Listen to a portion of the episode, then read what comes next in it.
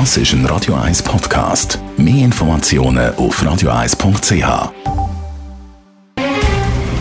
Der Finanztag auf Radio 1. Verstehen, was Menschen und den Markt bewegt. In Zusammenarbeit mit der Zürcher Privatbank Merki Baumann.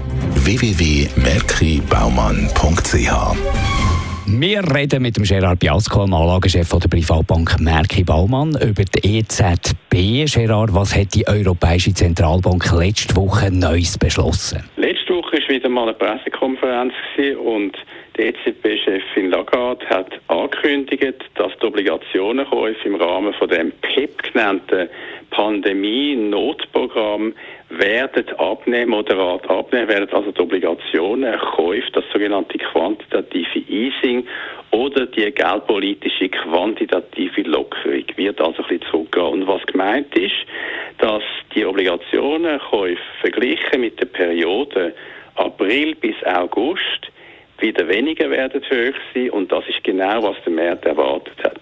Der Konsens hat also erwartet, dass genau das von der EZB auch kommuniziert wird.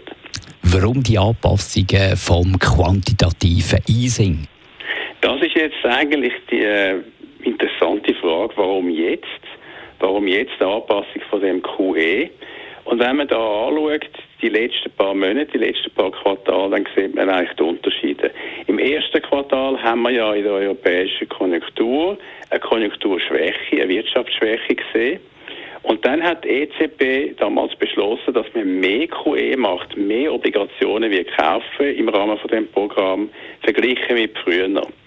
Und das hat natürlich die Finanzmärkte auch stärker unterstützt. Inzwischen ist die europäische Konjunktur ein bisschen stärker geworden und die EZB ist jetzt der Meinung, dass die Konjunktur reif sei für weniger Stimulierung durchs QE.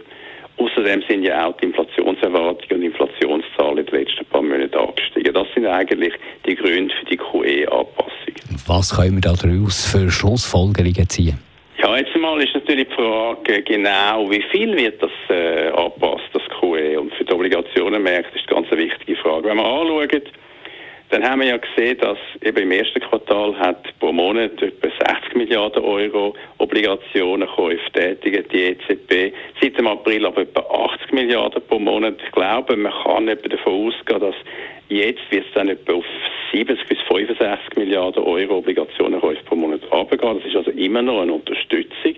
Und die EZB-Chefin Lagarde hat das auch ganz klar wollen, ähm, betonen. Sie hat gesagt, das ist nicht eine echte Drosselung, sondern eher eine Rekalibrierung sozusagen, eine leichte Anpassung von diesen Unterstützungen für die Finanzmärkte. Und das ist ganz klar, dass die EZB da eigentlich ihre Flexibilität will behalten, für können in der Konjunktur Einfluss nehmen, je nachdem, wie die Delta-Variante die europäische Konjunktur in den nächsten Monaten wird beeinflussen. Das Einschätzungen von Gerard Piasco, er ist der Anlagechef der Privatbank Merki Baumann. Der Finanztag gibt es auch als Podcast auf radioeis.ch. Präsentiert von der Zürcher Privatbank Merki Baumann. www.merkibaumann.ch